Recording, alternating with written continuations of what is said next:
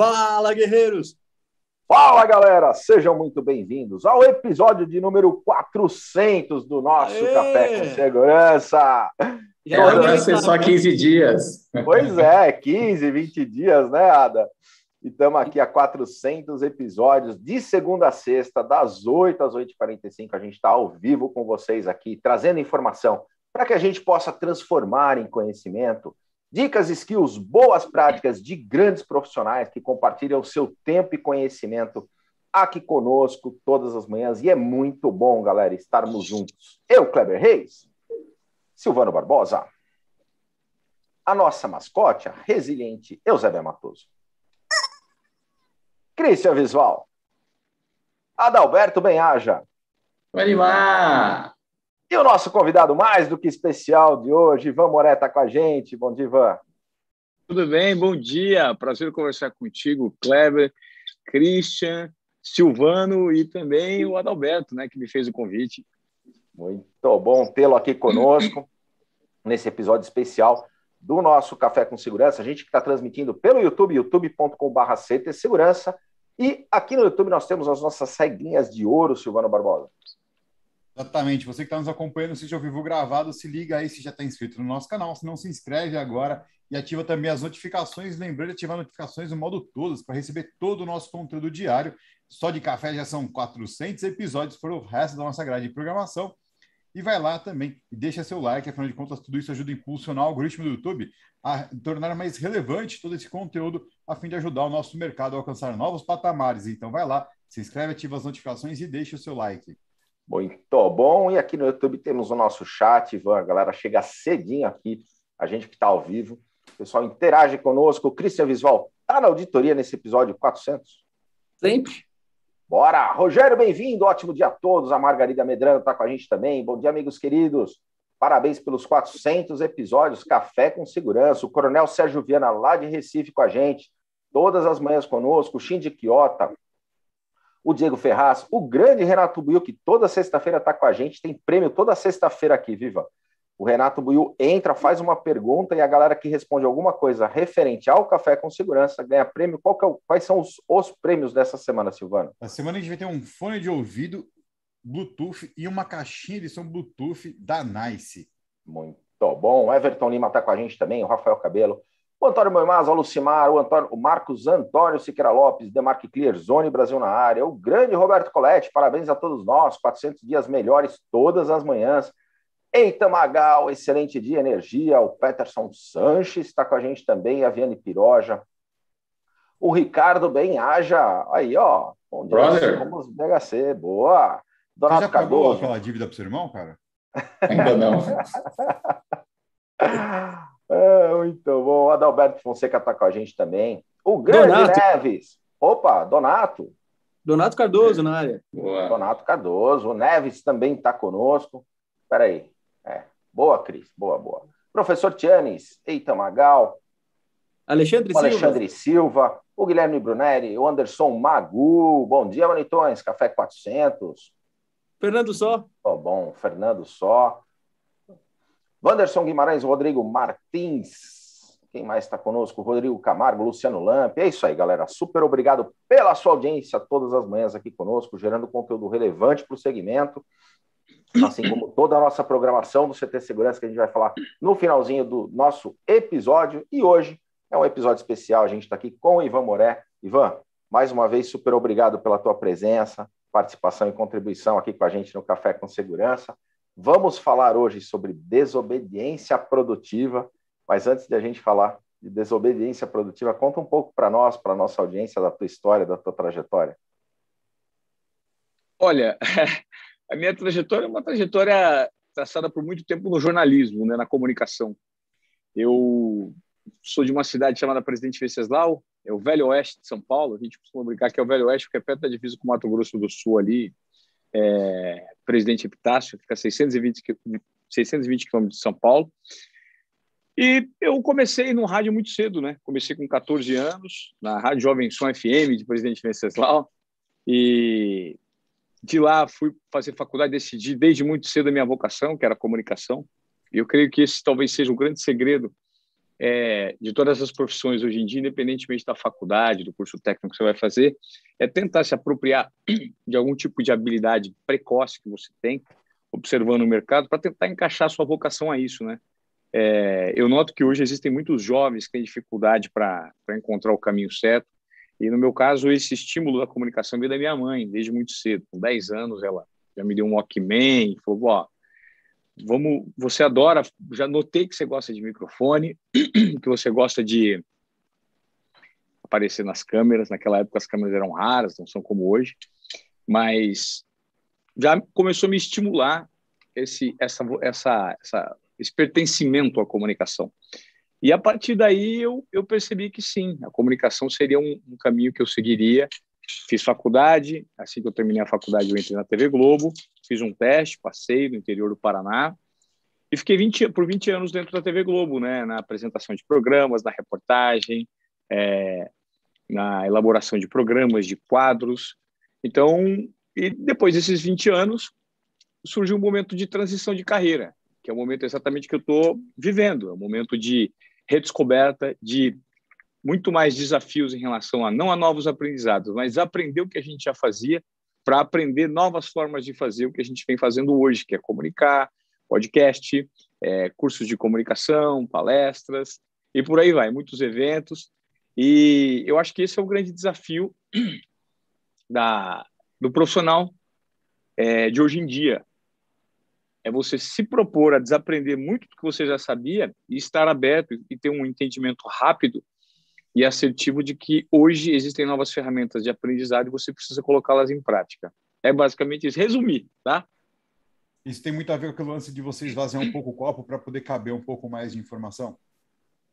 Tem, total.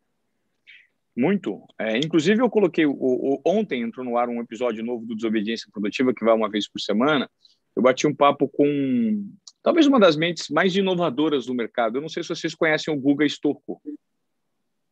É, ontem eu gravei um episódio com o Guga e nós estávamos discutindo justamente sobre isso, né? Sobre é, o, o que é o tempo, o valor do tempo hoje em dia.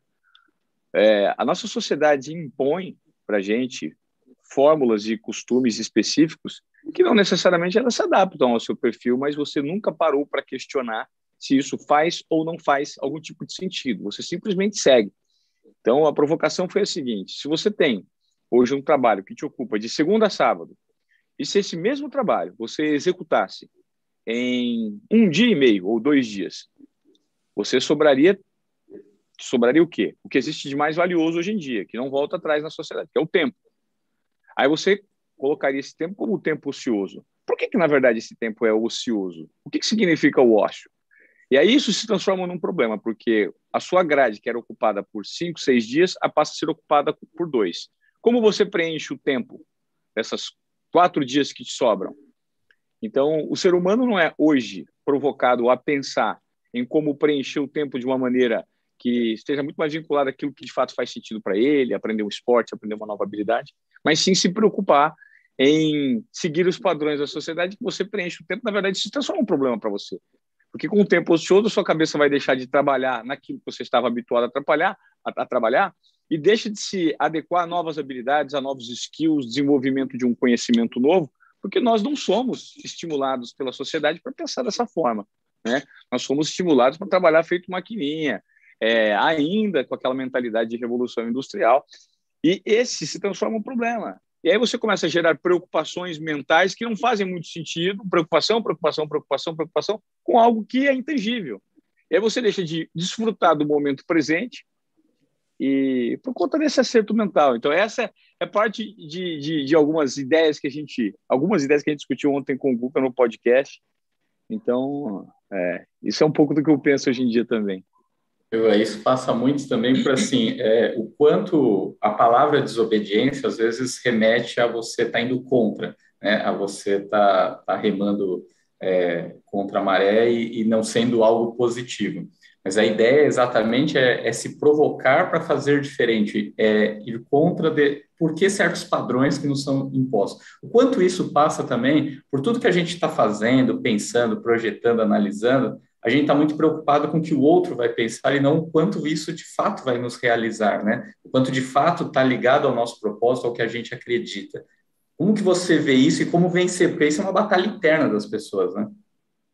A revolução, na verdade, ela é interna, né? Porque a partir do momento que você passa a entender a maneira como você funciona, a maneira como você de fato funciona, você passa a operar melhor e gerenciar melhor as suas tarefas, suas rotinas, seus pensamentos, seus novos conhecimentos, o seu tempo.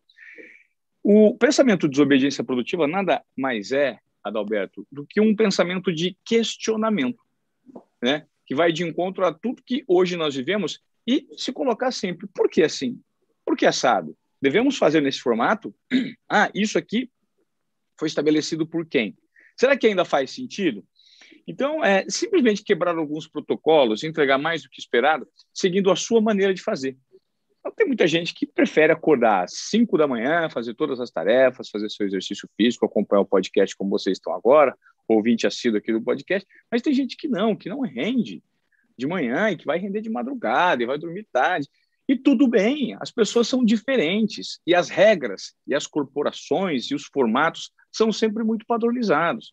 O desobediência produtiva quer gerar insights nas pessoas para que elas questionem o meio, o ambiente, o formato em que elas vivem e se perguntem: será que isso faz sentido para o meu estilo? Será que eu me conheço o suficiente para adequar isso que eu estou fazendo de uma melhor maneira de fazer? Né, alinhado com as minhas características, isso é ter um comportamento de desobediência produtiva. Simplesmente quebrar alguns protocolos ou questionar algumas regras e entregar mais do que o esperado usando a sua maneira de fazer. Então, poxa, se eu rendo de tarde ou de noite, todos os dias que eu acordar às 5 da manhã para cair na piscina para fazer um treino de natação, eu vou estar cansado. E aí eu não vou saber por quê. Não, mas a regra manda. Ou o meu guru ou o meu mentor fala que todo mundo tem que acordar cedo. Você vai viver a vida cansado, não vai render aquilo que você não que poderia ter rendido, porque você segue algo que está pré-estabelecido. Eu estou dando um exemplo, uma metáfora simples aqui, mas as pessoas não são é, incentivadas e tão pouco estimuladas a pensarem de uma forma que seja, no mínimo, mínimozinho, disruptiva. A gente é acostumado e quer seguir regras, né? É muito mais fácil, você não precisa pensar, só seguir. A sociedade está mandando, então vamos fazer.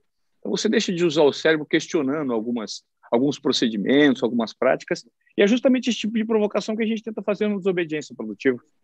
Ivan, e quando você estava numa posição bem legal, né? Você estava é, com uma, uma, representação nacional, né? Na TV e tudo mais. E nesse momento você está com esse movimento, né? É, não que seja o, o, caso, mas o quanto às vezes as pessoas estão numa posição que você fala assim, nossa, eu sei tudo agora.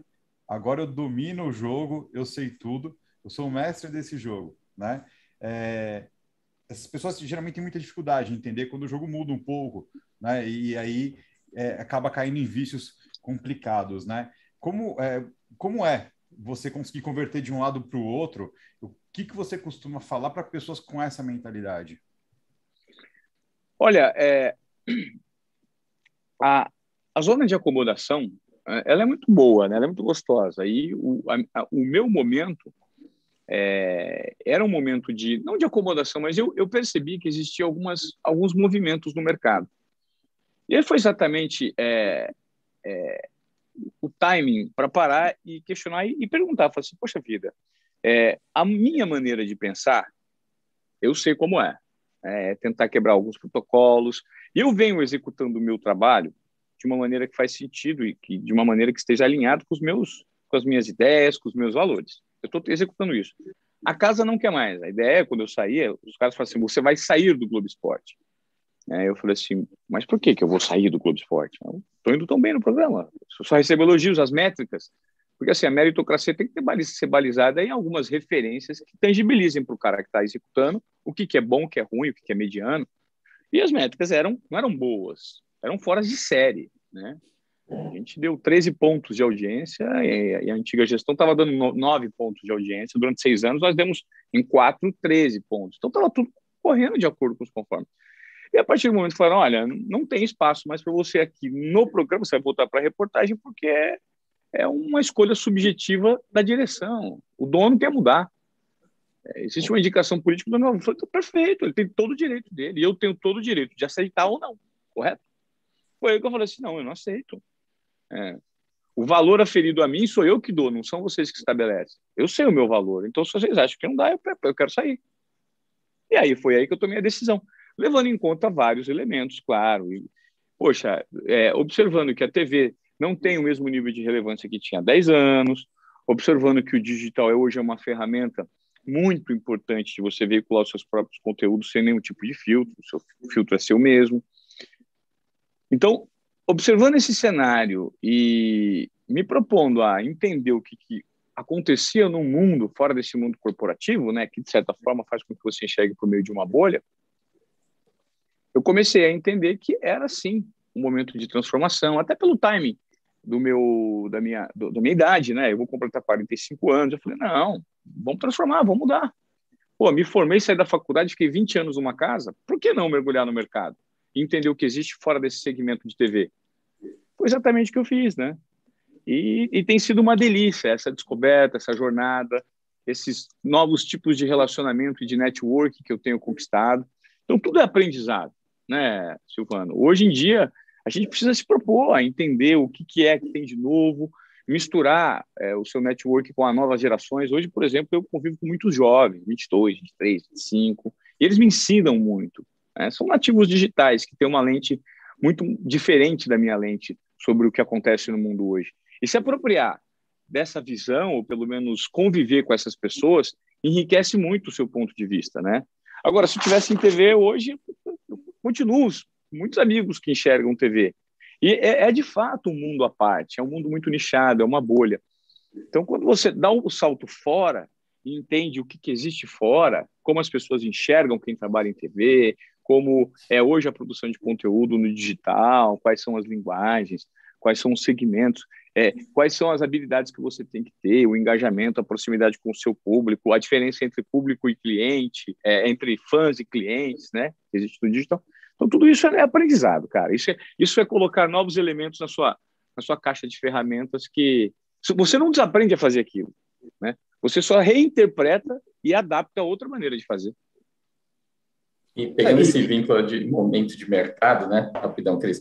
É, acho que isso fica um, um legado e um ensinamento aí, né, Ivan, do quanto isso se aplica a todas as pessoas e quaisquer profissão, carreira e etc, né? É você estar tá sempre olhando as movimentações de mercado, se provocando para se tirar da zona de, de conforto. E aí, nesse sentido, você com um cara que toda a experiência aí na mídia, enfim, como que você vê a gente passando por um momento de empoderamento do cliente, que isso se aplica à mídia e no mercado corporativo como um todo. Né? Então, quando a gente fala da TV aberta, enfim, você, o cliente, ele é, ele é um consumidor, ó, tá aqui o produto, ele consome.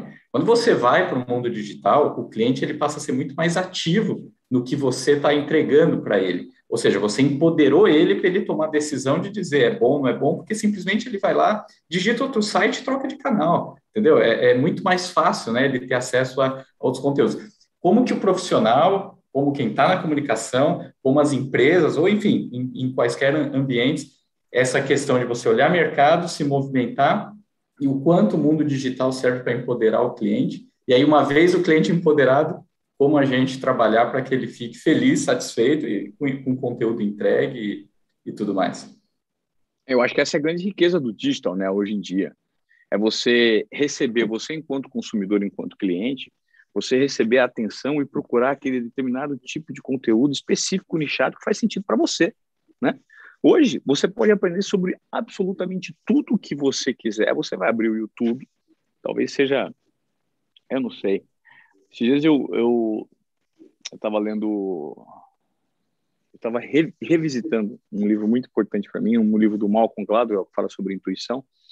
E ele explicava, né, que a gente hoje pensa que tudo que existe no planeta ou todo quanto é tipo de conteúdo ele existe e ele está presente na internet. Não necessariamente. E quando você vai fazer uma pesquisa na internet, é o algoritmo que decide o que ele vai te entregar, independentemente do ambiente digital que você esteja visitando. Né? Uma página do Google que abre para você não abre para mim. E vice-versa. Uma página de notícias ela, ela é completamente diferente para nós cinco aqui, nós seis que estamos nesse bate-papo. Mas as bibliotecas hoje são organizadas, indexadas por níveis de assuntos. Se você vai num livro, tá, sei lá, falando sobre microfone. Um livro do lado vai falar sobre microfone também, mas de um outro ponto de vista. E quando a gente observa que tudo hoje que é discutido, é entregue, conteúdo consumido é por meio da internet, você imagina a riqueza que está guardada dentro de uma biblioteca? É uma fonte de conteúdo e conhecimento que você pode é, superar as expectativas daquilo que você está elaborando se você for fazer pesquisas nas bibliotecas, né? Tá me provocando. Eu estou contando essa história para falar que hoje a internet entrega sim também uma possibilidade muito grande. E quando você empodera o cliente dessa forma, o cara sabe o que quer. Ele não vai assistir o comercial na hora que a TV estabelece para ele. Ele vai assistir o comercial, ele vai assistir o comercial que ele quer assistir. O que, o que mais vale nas pessoas hoje? O que, que as marcas estão atrás? A atenção dos outros que nós estamos fazendo aqui? Tentando gerar atenção, não é mesmo? E a partir do momento que existem ferramentas de compartilhamento de informação, de engajamento, o foco é o cliente, o foco é o consumidor. Eu, eu, eu tenho certeza que vocês aqui já entenderam. Você, você fez a abertura aí, Clara, e você ficou os quatro minutos falando no nome das pessoas, né, antes da gente começar a conversar. Eu falei, cara, ele entendeu que o público dele, a retenção, o engajamento, a conexão, ela é maior se ele der essa credibilidade para as pessoas que estão entrando ao vivo agora. Então, você acabou de dar uma demonstração de como operar de olho no cliente. Aí, Ivan, As pessoas não pagam. Antes, aproveitando isso, desculpa te cortar, cara. É porque você sabe, mas aqui o bullying é permitido e às vezes vem da audiência também. Deixa eu dar um oi pro Sandro. Sandro, a gente está aqui, a gente te ama ainda, Sandro. Calma. Fala, Sandro, beleza? É... Boa, boa. E, Ivan, você falou sobre intuição, né? Cara, vamos é... deixar o Cris falar, vai, Clebão. O Cris ah. tá tentando. Eu cortei ele umas duas vezes, cara. Fala, Fala Cris. Eu ia falar da intuição, eu tô brincando. É... O que é muito interessante agora também é que, assim, eu vou falar ah, como usuário, tá? Eu não assisti o Globo Esporte, é, até pelo horário que passa, normalmente é o horário que eu tô, tô, tô trabalhando no escritório, mas eu assisto Desobediência Produtiva em qualquer horário, sabe? É aquele, aquele negócio, às vezes não, não consigo ver, mas eu paro ali para assistir. E são programas que agora você tem uma hora, uma hora e meia, mas a linha criativa é fantástica. Os insights que saem dali, até pelo nível de convidados que, que, você, que você traz, você fala, cara, é, cada episódio é um MBA, do, do que você aprende com, com esse nível de, de convidados. E aí, ontem, você postou uma coisa que eu achei fantástica. Né? É, você colocou ali um, uma, uma, uma, colocação tipo assim, cara, se seu negócio dependesse 100% do Instagram e o que aconteceu ontem, é, de 0 a 10, o que aconteceria com a tua empresa, né? E você começa a pensar isso também na, na questão do digital, de como aparecer, porque assim, hoje a gente tem aqui como se fosse uma emissora no CT, mas muitas das coisas vão para o Insta, Facebook, e, e os desafios disso também agora, né? De também estar tá nessa parte social, mas depender da estrutura para falar com os clientes. É, como você enxerga essa, esse, Como não virar refém essa... também, né, Cris? É. É, virar tá, refém dessa verdade, estrutura, né? O, o, terreno, o terreno não, não, pertence a você, né? Você está construindo uma base e aí a pulverização, de repente, né, Cris? Está em outro. Diversificar. Né? A diversificação é bem, bem importante. É, você está construindo o seu, o seu império no terreno dos outros, né? A partir do momento que o cara fechou ali as portas para você entrar no seu império, o seu império deixa de existir. Olha, é, esse é um questionamento muito profundo, né? E que renderia assim, horas e horas de, de conversa. Até que ponto? É, existem aí cinco, seis homens brancos, bem informados, que dominam o mundo, né? São os donos do Google, do Facebook, é, da, da, do Alibaba, né? Então, é, o poder está muito concentrado. É, até que ponto? Até que ponto nós vamos ter é, é, até que ponto existe a democracia e a liberdade? Né? Eu acho que o dilema das redes, o uh, privacidade hackeada, que são alguns documentários promovidos aí pelo, pelo, trazidos à tona pela Netflix, elas revelam esse tipo de, de provocação na gente, né? Que, que mundo a gente está indo? Que, que, tipo de controle está sendo observado? Eu não sei se vocês aqui, é, alguém já ouviu falar de um livro que se transformou em série tava, inclusive, esses dias eu comecei a assistir esses dois episódios, Admirável Mundo Novo, do Aldous, Aldous Huxley, pô, da década de 30. O cara tomou mescalina para fazer aquilo, mas parece que, pô, ele já era um visionário. A mescalina ajudou muito ele, porque é, era exatamente aquilo, era uma sociedade completamente organizada por indivíduos alfa, indivíduos beta, em que você precisava tomar uma pílula. E eu não sei até que ponto Né? Black Mirror também reflete muito isso que a gente está falando. Eu não sei até que ponto essa sociedade ela vai se regular é, por meio desses algoritmos pré-estabelecidos por donos é, que têm interesse comercial por trás. Né?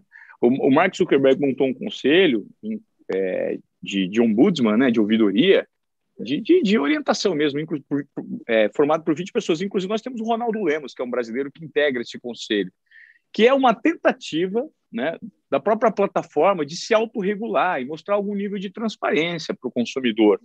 Agora, eu acho que, que esse talvez esse, seja o maior debate da sociedade. O que vazou né? esse final de semana, inclusive, mostrou que esse conselho não está fazendo um trabalho tão efetivo, né? Porque o que vazou foi justamente que o pessoal falou: olha, isso aí não é legal. É, mas vai dar dinheiro, pode fazer. É, então, o, o foco é sempre no, no. Mas, veja, aí a pergunta que eu te faço é o seguinte, Silvano: e se você fosse o dono, né? É, eu trabalhava numa corporação que eu sempre defendia. As pessoas me falavam, pô, que time você torce, Ivan? Você é corintiano? Você é São Paulino? Eu falei assim, ah, cara, eu sou Rede Globo Futebol Clube. Eu torço para o que for bom para minha audiência, para o meu programa. Então, assim, beleza, eu sou corintiano? Sou, mas tem momentos que, pô, eu torcia para o rival para que eu pudesse ter gols, que o programa pudesse ser legal, para que eu fizesse uma, um, um, bom conteúdo e esse conteúdo reverberasse. E eu, pô, afinal de contas, eu me preocupo com o meu desempenho, com o desempenho do meu programa. Mas não posso esquecer que é uma empresa familiar, que por trás dessa empresa familiar existem interesses comerciais, assim como nesses gigantes de tecnologia, das plataformas de rede social, de plataforma de pesquisa e de vídeos, existem interesses comerciais por trás, né? Então, eu acho que esse debate ele é muito questionável, né? É, é, um, é um, debate muito longo, sabe? É um debate que a gente precisa, é, de fato, desenvolver, pensar, e... porque é aquilo. Hoje o Instagram se o Instagram pifar hoje definitivamente, você imagina como seria uma transformação?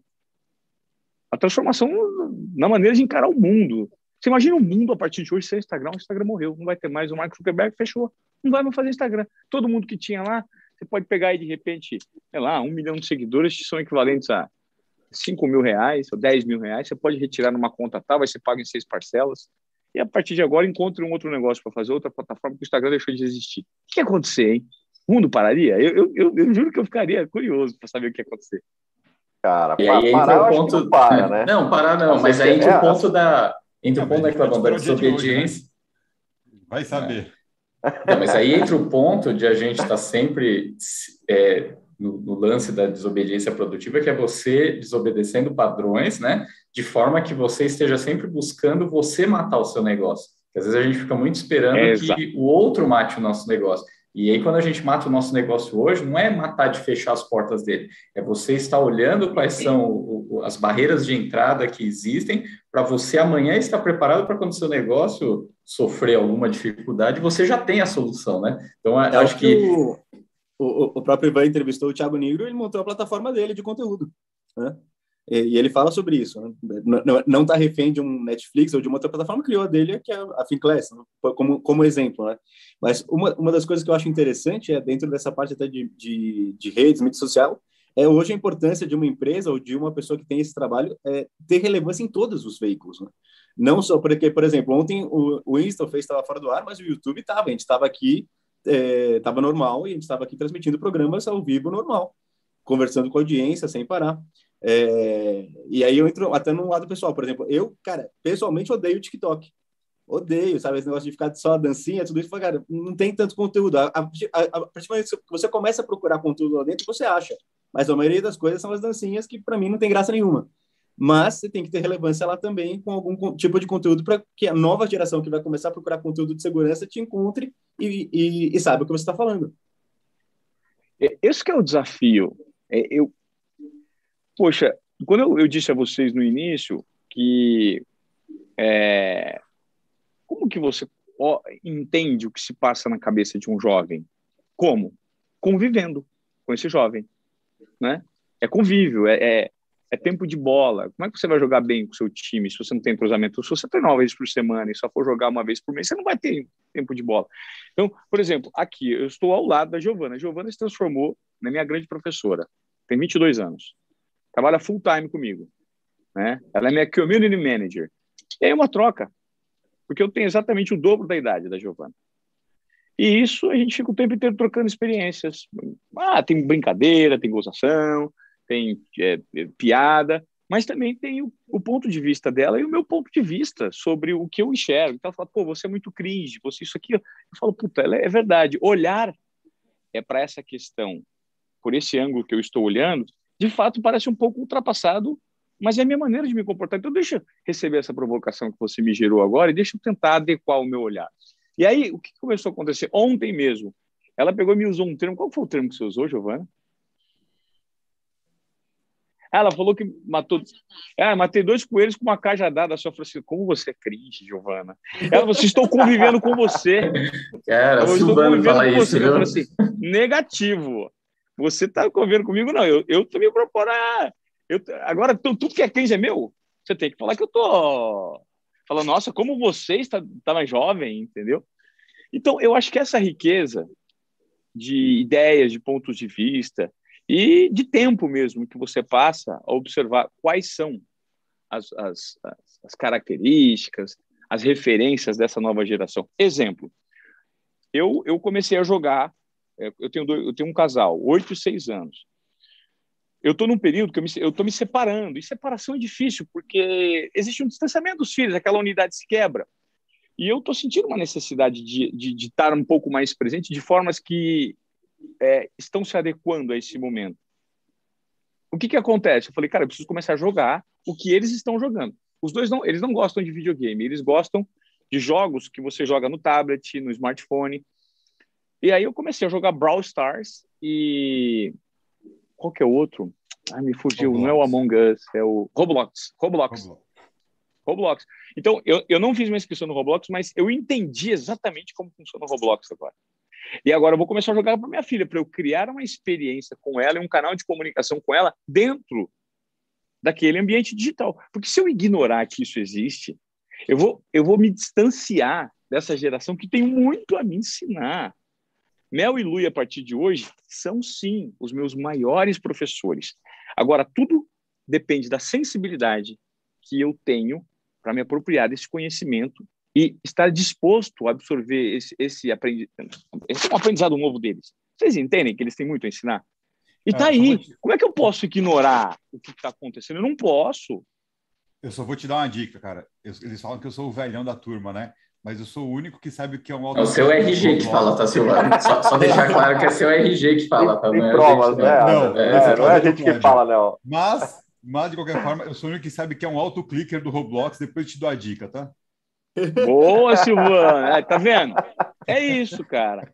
É, gente, na boa, para mim, hoje, Ivan, você vai entrar no Roblox? Que Roblox, cara? Que, que Brown Star? Não quero saber disso. Mas eu preciso necessariamente fazer um esforço em direção a sair da zona de acomodação, quebrar protocolo. Os meus filhos estão aí, por que não? Tem que fazer um esforcinho sim, tem que reservar um tempo, tem que entender o que se passa na cabeça dele, qual que é o mecanismo do jogo, quais são os gatilhos internos do jogo que fazem com que eles fiquem tão... Pô, hoje minha filha quer, em vez de um presente, ela quer um dinheirinho digital para ela comprar armaduras e, e possibilidades. Então, então, pô, se eu, enquanto produtor de conteúdo, não sei que isso está acontecendo, existe alguma coisa que eu estou deixando passar, não é verdade? Total. Oi, falei, como usar tudo isso que a gente está falando, né, de se provocar contra protocolo, desobediência, ou seja, se provocar, pensar, lifelong learning total, aprendizado para sempre, né? Eu acho que hoje o maior erro que uma pessoa pode cometer é parar de aprender em algum momento da vida. Como usar isso para o lado da inovação e, e aí como que você vê a inovação, como que você vê trazendo para o mundo corporativo, o mercado, startups, como que como que você enxerga todo esse movimento? Olha, eu acho que o network hoje em dia é uma ferramenta muito poderosa de, de, de compartilhamento de ideias, né? E eu creio que a gente precisa sempre estar disposto a errar, né, Adalberto? Não é porque a gente está conectado com tudo que existe de novo que a gente não vai tropeçar, que a gente não vai falhar. Eu, eu por exemplo, estou vivendo um dilema enorme, porque como eu desenvolvi um braço do desobediência produtiva, ele tem se transformado num braço muito atrativo, eu não consigo tirar o pé do esporte. É, o, o, capital construído durante muito tempo relacionado a futebol, a esporte como um todo, ele me atrai. Então, por exemplo, a minha base majoritariamente de seguidores é de pessoas que adoram esporte. E aí eu fico fazendo alguns testes. Quando eu posto é, assuntos e temas relacionados à, à desobediência produtiva, eles repercutem bem. Agora, quando eu posto alguma coisa de esporte, de futebol, cara, é dez vezes mais. Então, então, que caminho seguir? Será que existe um momento que você possa fazer a fusão dos dois? Né? Isso, de que forma que eu vou encontrar as respostas? Com experimentação, tentativa e erro, não é mesmo? Então, pô, experimenta algo aqui que de repente você traga um pouquinho de esporte para isso. E não existe fórmula pronta hoje em dia. Eu acho que o, o grande, a grande riqueza de toda nova descoberta é você perceber que a sua jornada é só sua e deixar de gerar expectativas que os outros têm em relação a você, eliminar isso e se, se colocar como alguém que, que se conhece e fala, não, eu vou seguir isso aqui, independentemente do resultado, porque isso é que eu acredito. E se eu errar, eu vou começar de novo. Eu creio que essa é a melhor maneira do profissional se comportar hoje, porque se você parar para pensar, nós depositamos muita expectativa em nós mesmos, né? é, de acordo com os padrões estabelecidos na sociedade. Ah, então, pô, ah, o então ele é obrigado a saber tudo disso, isso e isso, e ele, pô, agora ele está voando, ele não pode cometer esse tipo de erro. Beleza, quem está dizendo isso? Você, a sociedade? Você está na minha pele para entender o que eu estou vivendo? Então, eu acho que é o primeiro passo é você se libertar dessas expectativas que a sociedade te impõe, que o meio te impõe, de sucesso rápido, momentâneo e Sabe? Todo mundo, ah, foguete não dá ré. Essa frase é a frase que eu mais ouço. Ah, foguete não dá ré, foguete não dá ré, foguete não dá ré.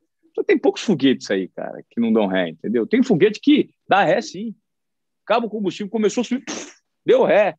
É a lei da gravidade, né? Então, eu acho que é basicamente isso. É você se propor a se testar, a se conhecer, é, a errar, né? E não Conceito se MVP, tanto. né? Que, que se usa tanto o conceito de MVP, né? E, e, errou, a questão não é, o problema não é errar, o problema é demorar para perceber que errou, demorar para corrigir. Errou, erra rápido e, e, e vamos embora. E, e também Total. constância, né?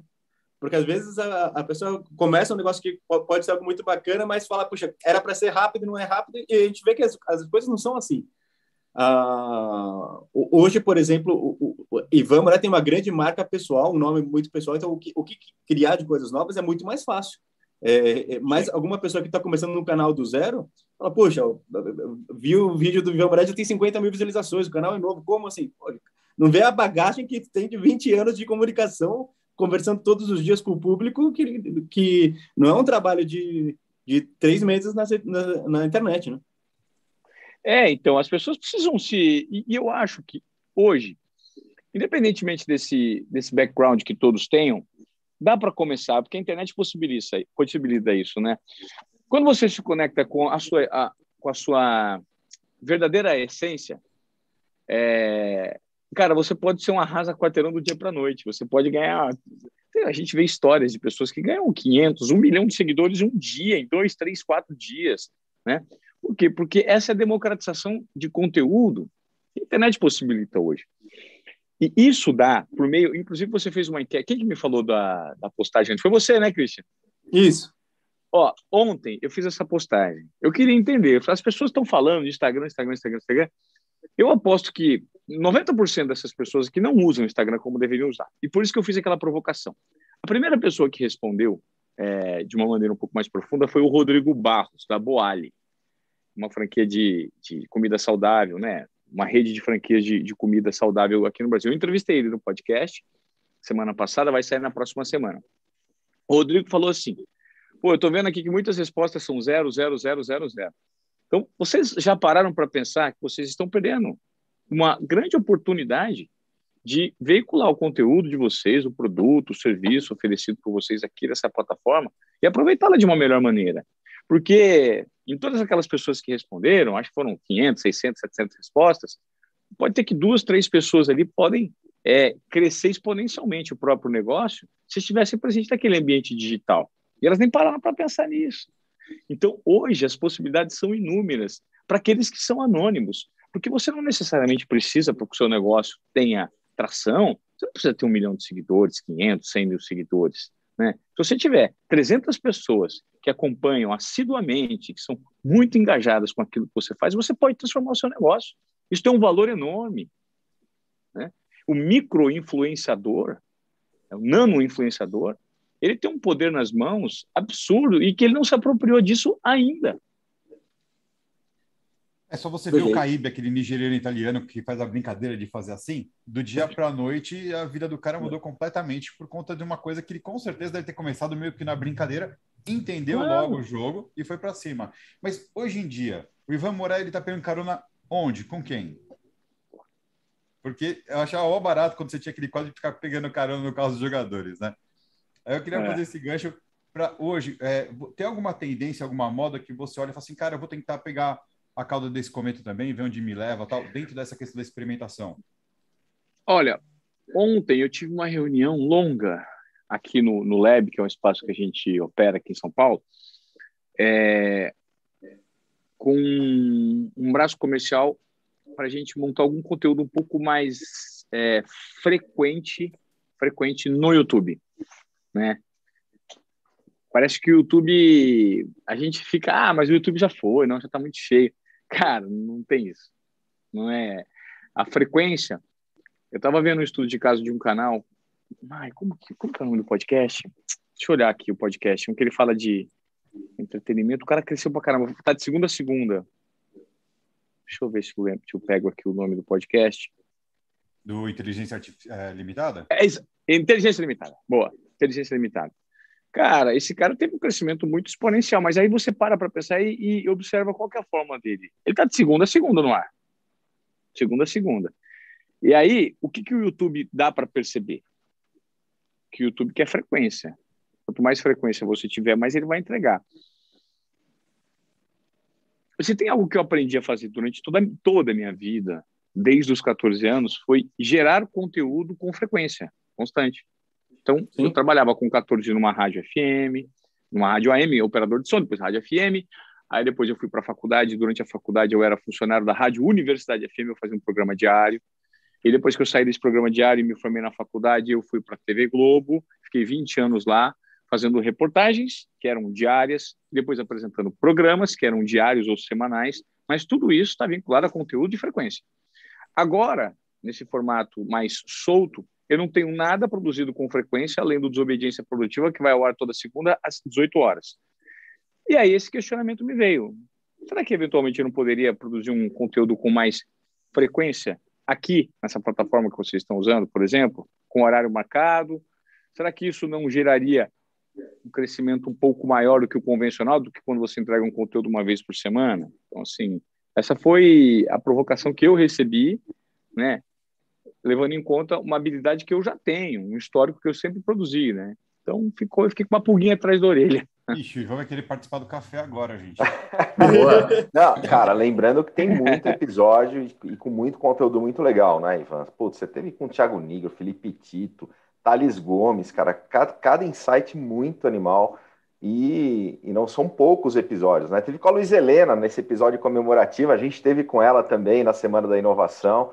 Muito show. É, cara, muito, muito legal. Mas talvez essa reflexão da, da Constância seja de fato alguma coisa para pensar. Mas fica aí para a audiência, vê e, lá. E, e, por essa constância, a gente hoje está no café, o quadringentésimo episódio, Clebão. Ah! Você não ia deixar eu falar isso, rapaz. Ó, o Ivan falou do podcast. O nosso, o nosso episódio aqui ele também vira podcast.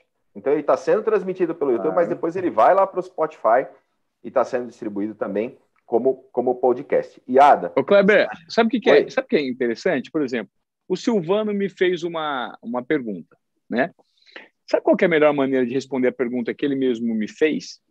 É fazer aqui, de uma maneira rápida, uma pesquisa. Por exemplo, Opa. eu estou aqui com. Nós estamos fazendo, uma, nós estamos fazendo uma, um bate-papo. Então, é, é muito interessante. Eu falei que, eventualmente, colocar um programa com mais constância. A pesquisa no Instagram, ela tá falando, tá vendo aqui, ó, ó essa mocinha, geração é, Z total, já tá falando, vamos fazer a pesquisa no Instagram. Eu vou fazer. É, vocês vão. É, ela tá mandando, mandando eu responder, vocês responderem no meu Instagram, vocês que estão acompanhando o programa. Agora, a pesquisa é com vocês quatro. Do ponto de vista de cada um, aí, qual que é a percepção que vocês têm da movimentação do Ivan Mané? Porque é interessante eu saber, sendo positivo, negativo, esse, esse feedback eu acho que ele é o mais rico, porque as pessoas às vezes deixam passar. Né? Ah, fala, fala. Vem cá, o que você acha de mim? Você, tá, você gosta dos obediências? Você acha do conteúdo? Então, levando em conta o meu projeto, a minha ideia que ocorreu, vamos propor esse debate. O que vocês acham? O que você acha, Silvana, Adalberto, Kleber, Cristian? O que vocês acham disso? Porque isso enriquece também a minha lente, entende? É, é, é, eu, eu, eu realmente eu sou o perfil de na área de esportes eu assisto futebol de quatro em quatro anos na Copa do Mundo. A Copa do Mundo é, é o que eu gosto de assistir. Então agora eu passei a ser um assíduo do teu conteúdo porque é um conteúdo que me interessa. É, é, eu assisto o Desobediência Produtiva porque eu gosto do conteúdo tal. O, o, antes eu não assistia. Mas não é porque eu não gostava do conteúdo que eu apresentei nada disso. É porque o, o, tema futebol, se fosse na Copa do Mundo, eu iria assistir. É, é o que uhum. aconteceu na Copa. Mas se não, é, mudou. Agora é um conteúdo que eu falo, cara, isso aqui é para mim e te, eu tenho todo o interesse em assistir. E, e o Sem Filtro? Cara, muito animal. Muito animal.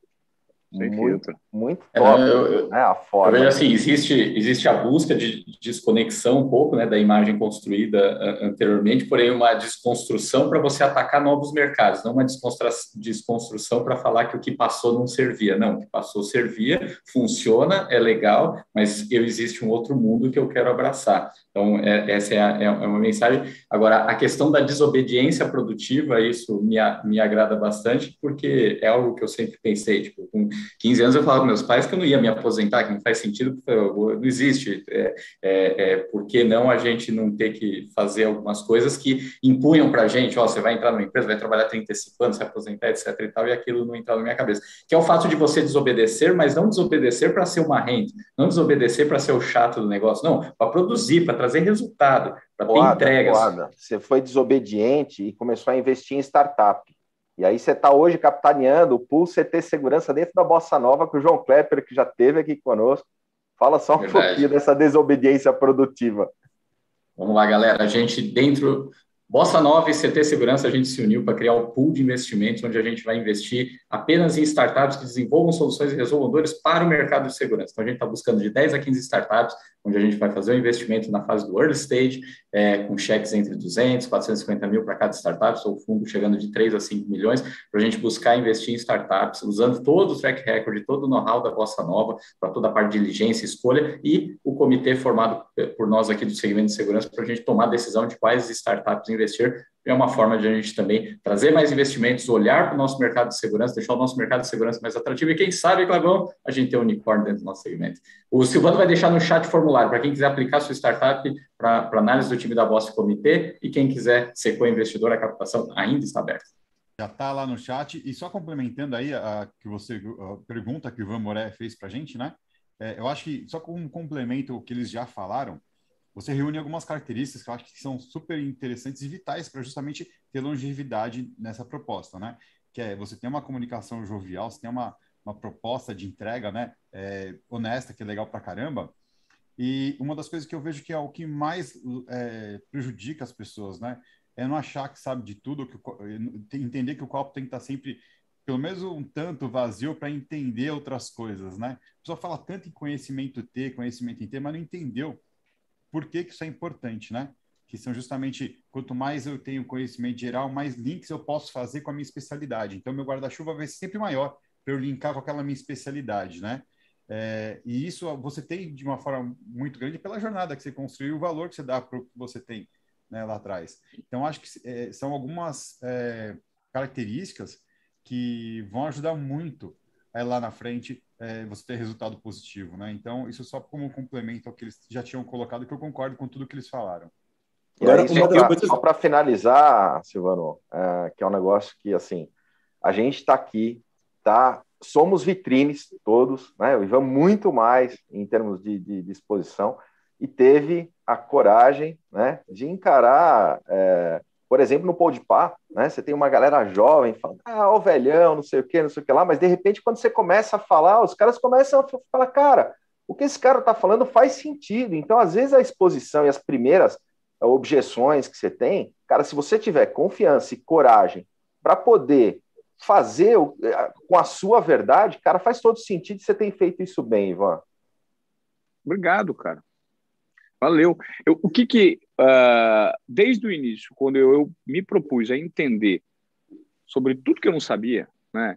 Eu não entendia absolutamente nada de negócios, de startup, de venture capital. Não que eu entenda e domine tudo isso, não é, nada, não, não é por aí.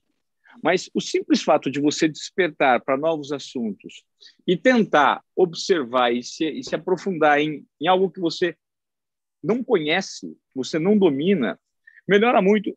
Desde que eu saí da TV Globo, eu não sou de muita leitura, leitura pô, devora ali um livro por semana, pelo contrário. Mas eu li sete, oito livros de uma maneira muito profunda e que eu, eu estudei esses livros, eu mergulhei, aí voltei, li de novo, anotei, falei, cara, isso faz muito sentido. Que esses livros se transformaram, cada livro foi, foi uma faculdade para mim, né? Os, os, Sapiens, eu li os Sapiens, eu li o Homo Deus, eu estou relendo o Homo Deus, são duas universidades. Ali existe muito conhecimento. Não é um livro para você ler em, em 20 eu, dias, eu em 15 dias. É, Harari, não é, cara, Aí eu fui entender o Harari, né? Eu fui observar, falei, cara, esse cara tem, olha o que, que, ele, olha que lente que ele tem do mundo. Ele observa de um ponto de vista muito enriquecedor, ele sabe explicar isso para as pessoas. Era um conhecimento que eu não tinha e eu jamais teria se eu tivesse fazendo o que eu estava fazendo antes. Eu tivesse até hoje na TV Globo, eu ia estar lá questionando alguns processos, algumas situações, infeliz, puto, ia estar focado naquilo e só naquele tipo de conteúdo que eu estava fazendo, porque, aquela, porque aquele mundo corporativo te consome. Né? Te consome demais. Te deixa um pouco tempo para você eh, se apropriar de outras situações. Então, tudo isso que o, que o Silvano falou é um fato. Então, de dois anos para cá, eu coloquei algumas ferramentas na minha caixinha aqui, né, no meu centro de utilidades, que vão me servir. Né? Não só do ponto de vista profissional, mas social, é, pessoal. E eu acho que aprender esse long life learning a gente não pode parar para aprender. Isso é um, um, conceito que eu adorei ouvir do Guga Stocco. O Guga me disse o seguinte: a gente não pode parar para aprender. Não, é? não para para aprender. Você tem que aprender andando, em movimento, né? de uma maneira. Não é para parar para estudar. O cara vai andando e vai aprendendo, vai tentando colocar em prática. Vai fazer um exercício, ouve um podcast, ouve um conteúdo, vai viajar, presta atenção nisso. Tem um final de semana, entra um filme e outro, assista um cursinho, um negócio que te agrega alguma coisa, lê uma página de um livro. Eu acho que esse é o, o grande lance dessa sociedade que a gente vive. Né? O tempo é muito escasso e a gente tem que valorizar cada vez mais esse tempo. É, Falando Agora... em tempo escasso, 8h52, passamos 7 minutos do nosso, do nosso programa hoje. Fala, Cristian Visual. Estamos encerrando, chegando no finalzinho do nosso Café com Segurança especial. É, só uma coisa que o Ivan falou, uma coisa bem interessante, que eu, eu também eu te sigo no Instagram e eu vi lá, por exemplo, o, o vídeo que você colocou do gol do Corinthians né? E aí, como isso tem uma repercussão, às vezes, muito maior do que um, alguns outros comentários sobre comunicação, marketing, tudo isso. E uma das coisas que pode ser interessante até unir, para unir os dois mundos, é trazer alguns desses grandes é, atletas que são empresários hoje para falar um pouquinho sobre os insights deles. Né? A gente teve, o Denilson teve com a gente no, no Congresso de Segurança Eletrônica e, cara, uma palestra muito legal, falando de negócios, falando de insights de como ele começou a carreira e como ele se manteve até no mundo da comunicação, uma visão de negócios dele, né? O, já tive com o Rubens Barrichello também falando de negócios, é, é absurdo o que o cara conhece e o, a vivência que ele tem, então trazer pessoas como essas, você uniria os dois mundos em um só. Super interessante. Gustavo Borges é um outro exemplo. Dá para trazer Sim. um cara que entende muito de mercado. É, eu acho que, que faz sentido, só que uh, talvez a única barreira que nós teríamos aí é o público que vai, por conta do esporte, querer ouvir aquela Sentir parte incomodado com o tema corporativo, né? Exatamente, cara. Ah, é. meu, você vai perguntar disso aí? Pelo amor de Deus, eu não quero saber disso, eu quero saber da resenha.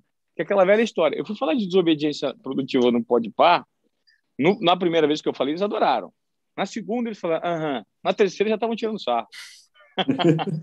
Por quê?